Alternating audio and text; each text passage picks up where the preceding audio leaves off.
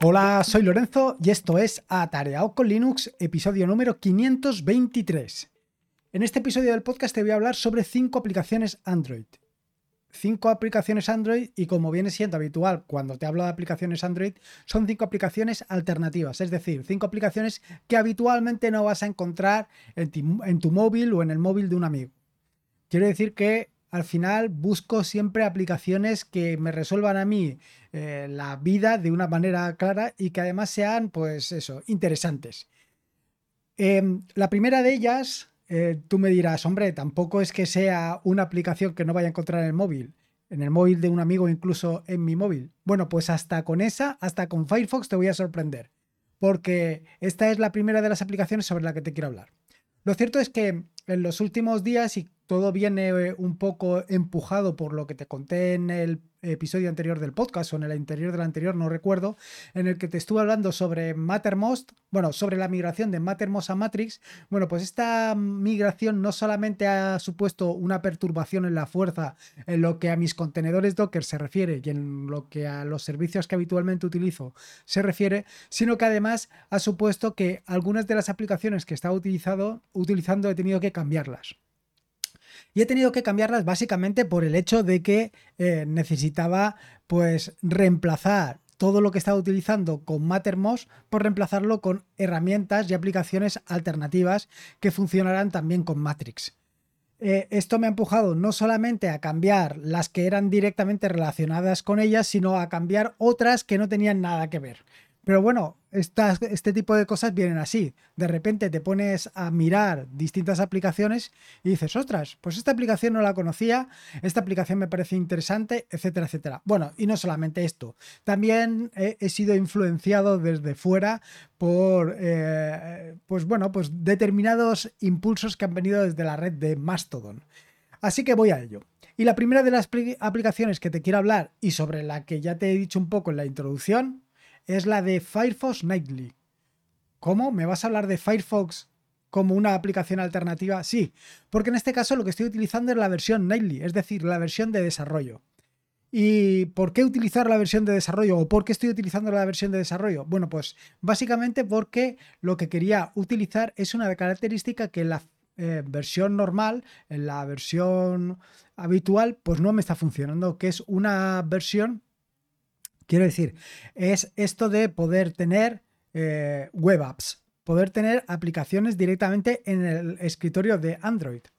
Es decir, una aplicación que, por ejemplo, me abra memos o me abra atareado.es sin tener que abrir directamente Firefox, sino que lo que encuentro en el navegador, o sea, lo que encuentro en el lanzador de aplicaciones, o mejor dicho, en la pantalla principal, es un, un enlace a Firefox pero que me abre directamente a tarea.es.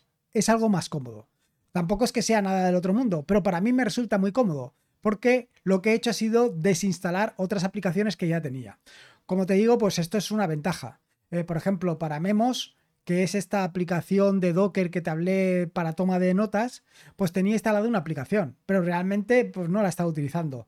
Para Charlie, sobre el que te hablaré un poquito más adelante, también tenía instalado una aplicación que realmente no estaba utilizando porque pues eh, lo que quería era consultar todo el contenido. ¿Y cómo lo consulto? Bueno, pues la que tenía instalada, la aplicación que tenía instalada no me ofrecía esa posibilidad. Bueno, pues con Firefox Nightly, pues sí que lo tengo. Esto de tener Firefox Nightly, es decir, la versión de desarrollo tiene sus ventajas y sus inconvenientes. La ventaja es que, bueno, pues que tiene las últimas características allí instaladas. Eh, también que se actualiza con más frecuencia que la versión de Firefox normal. Bueno, todo esto son ventajas. El inconveniente, bueno, pues el inconveniente es que en un momento determinado te puedes encontrar con la sorpresa de que no funcione. Y esto puede ser un gran inconveniente. A mí hasta el momento no me ha representado ningún problema. Siempre me ha estado funcionando, lo cual siempre es garantía. Sí que he visto algún comportamiento algo extraño, pero bueno, para el tema de la navegación a mí me funciona perfecto. Y esta es la primera de las recomendaciones que te voy a hacer. La segunda de las recomendaciones, y que esta sí que está relacionada directamente con Matrix, es Fluffy Chat. Eh, no conocía esta herramienta, no conocía este navegador, bueno, este navegador, no conocía este cliente para Matrix. Es un cliente que lo tienes disponible tanto en Android como en iOS, como en eh, Linux, como en Windows, como en MacOS y como en la web. He estado incluso mirando la posibilidad de utilizarlo en mi Docker. Ahora actualmente estoy utilizando Element eh, como navegador web, pero no descarto cambiarlo a Fluffy Chat en el momento en que tenga claro que lo puedo instalar. Eso todavía no lo tengo claro.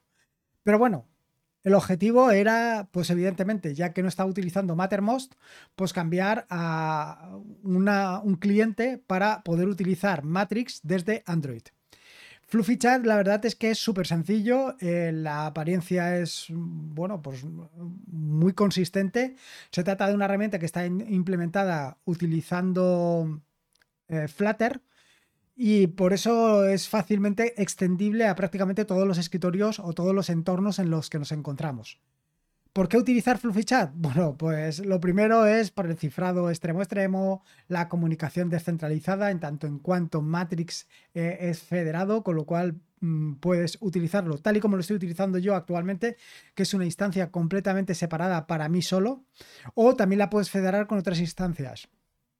Tienes eh, eh, o sea, es completamente personalizable, existen temas para que los puedas utilizar, se puede integrar con otras aplicaciones y además hay una comunidad muy activa. La comunidad de Fluffy Chat es una comunidad súper activa y la verdad es que me encuentro súper cómodo con esta aplicación.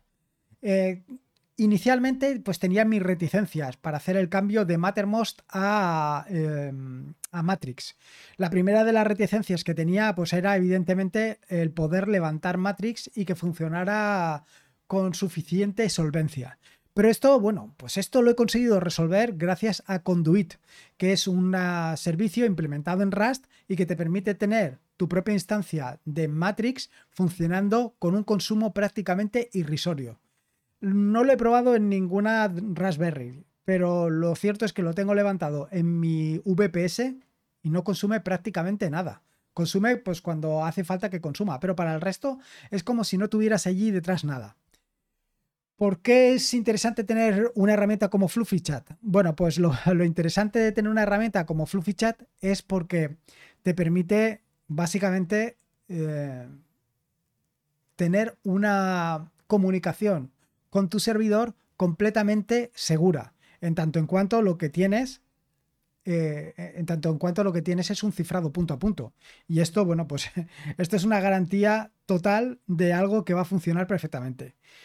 Eso por un lado. Y luego, por otro lado, esto de tener las cosas en tu, en tu servidor, pues es una ventaja. No estás pasando por los servicios de terceros, no estás utilizando herramientas de terceros, no estás utilizando nada de un tercero.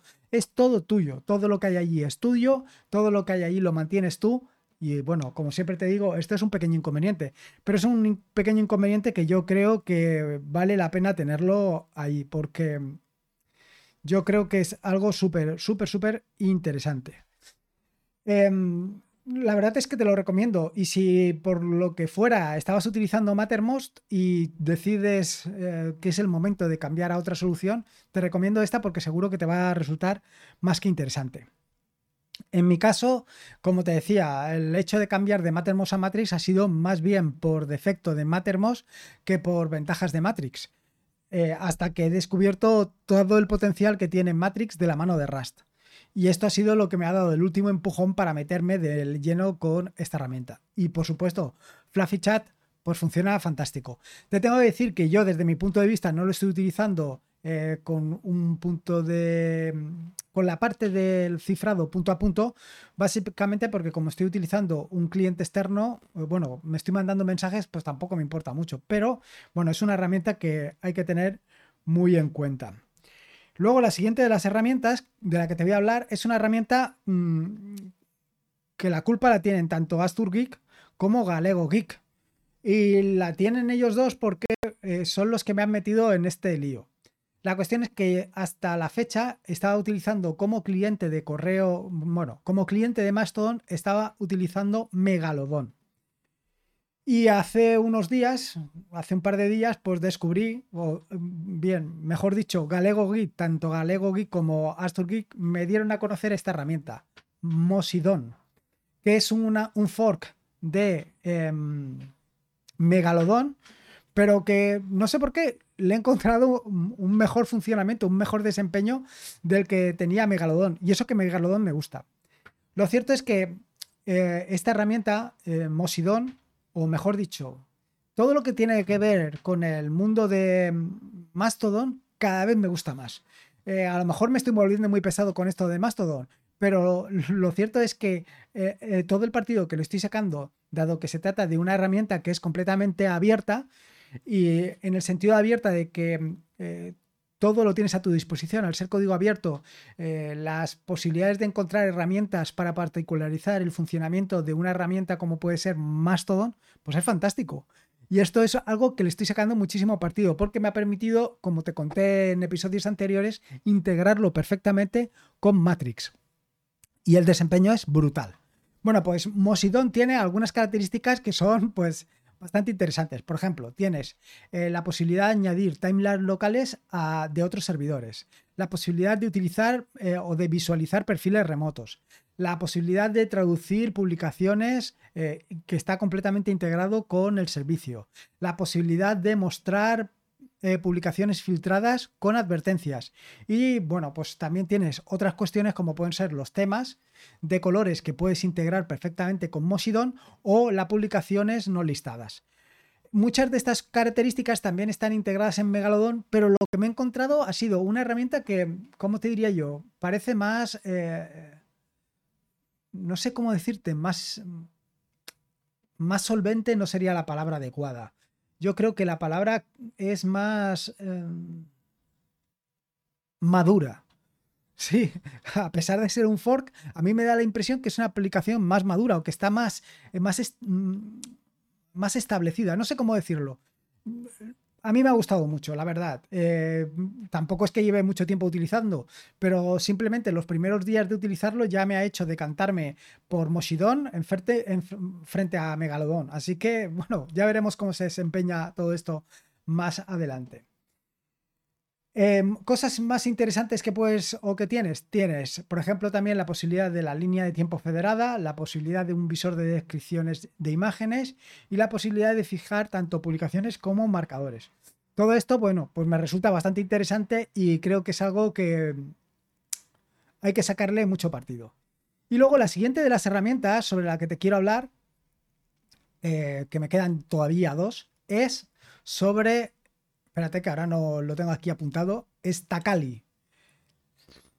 Em, en episodios anteriores del podcast, pero hace bastante ya tiempo, lo que te decía es que para guardar todos los enlaces que encontraba bastante interesantes o que me resultaban interesantes para luego pues poder depurarlos o purgarlos o hacer algo con ellos, era enviarlos directamente a Mattermost, que ahora la operación sería pues enviarlos a Matrix.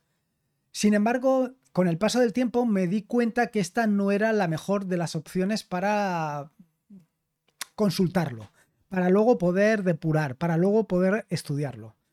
Eh, y además, eh, la forma de hacerlo pues no me resultaba cómoda. Bueno, relativamente. Quiero decir, en eh, Android lo que me hice fue instalar una aplicación que creo que era Sarlier o Sarlier o algo parecido, que lo único que me permitía era directamente enviar allí los enlaces que me resultaran interesantes. Y luego, para resolver el problema de cómo consultar todos los enlaces en el momento que quisiera depurarlos, pues lo que había hecho era instalar una aplicación, eh, bueno, instalar eh, Firefox Nightly para poder eh, directamente con una web app acceder al contenido de Charlie. Bueno, esto era una buena solución, pero tampoco te creas que era la mejor de las soluciones, porque tenía ahí instalada una aplicación que lo único que me valía era para reenviar enlaces. Y bueno, pues tampoco es algo que me parecía muy interesante.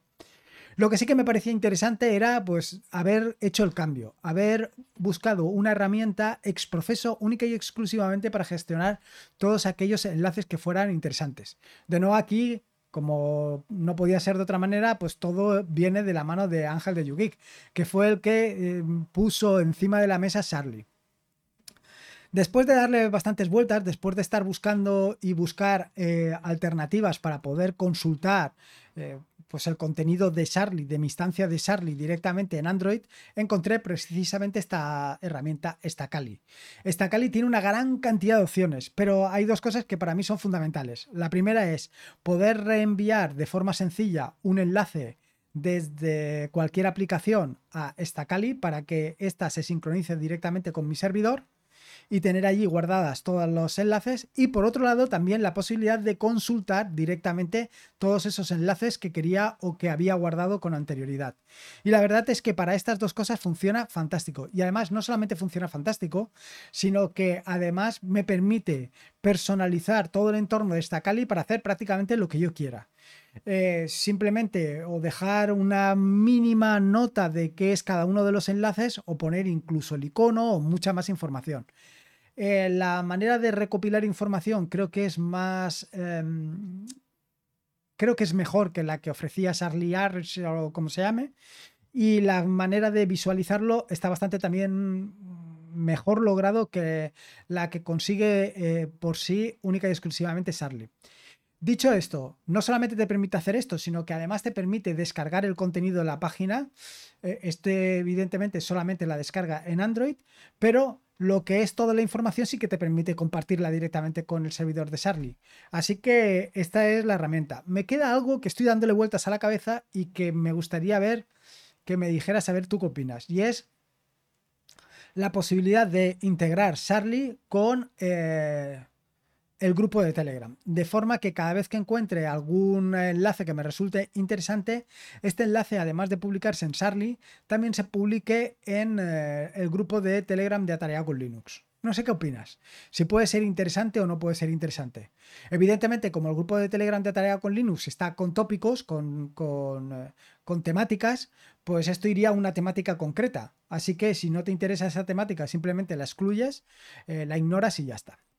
Y la última de las herramientas que te voy a contar o de las que te quiero contar que tengo en, eh, mi eh, Android es Symfonium. Y es que hace bastante tiempo que estaba buscando una herramienta que se integrara con Navidrom. Eh, Navidrom es un gestor o una herramienta para escuchar música, o, bueno, un servidor de música en realidad. Un servidor de música que funciona pues utilizando sus tabs. Pero bueno, al final em, es un servidor de música.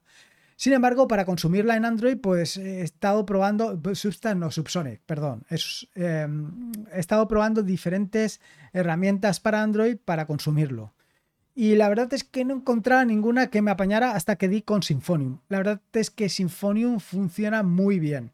Te permite un streaming o incluso descargar o reproducir sin conexión, te permite una personalización avanzada de todas las opciones, te permite la ecualización, eh, un ecualizador avanzado, un tiene, bueno, soporta formatos hasta aburrir. Eh, FLAC, AFLAC, Opus, ADC, DSD, AIF, WMA, MPC, API, TTA, WV, MP3, MP4, Vorbis, y muchísimos más.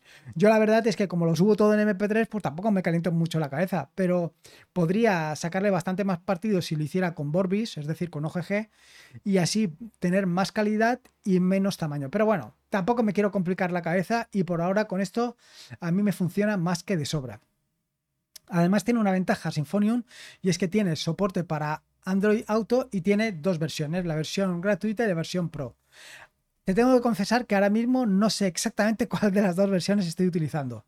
Eh, creo que la Pro, porque la última vez, pues como vi que era una herramienta que le estaba sacando mucho partido, pues bueno, pues eh, me decidí por ella. Pero bueno, sea cual sea, la verdad es que cualquiera de estas funciona fantástico.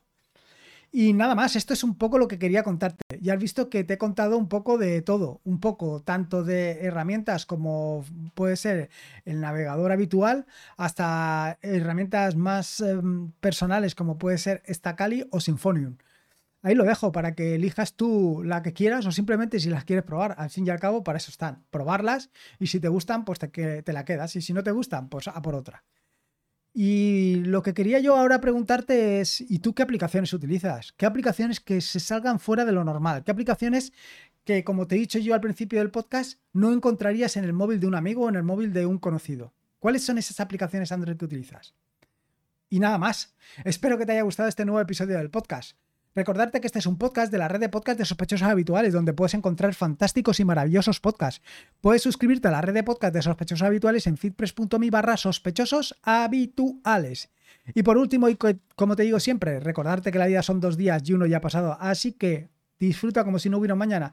Y si puede ser con Linux, y en este caso con Android, mejor que mejor. Un saludo y nos escuchamos el próximo jueves. Hasta luego.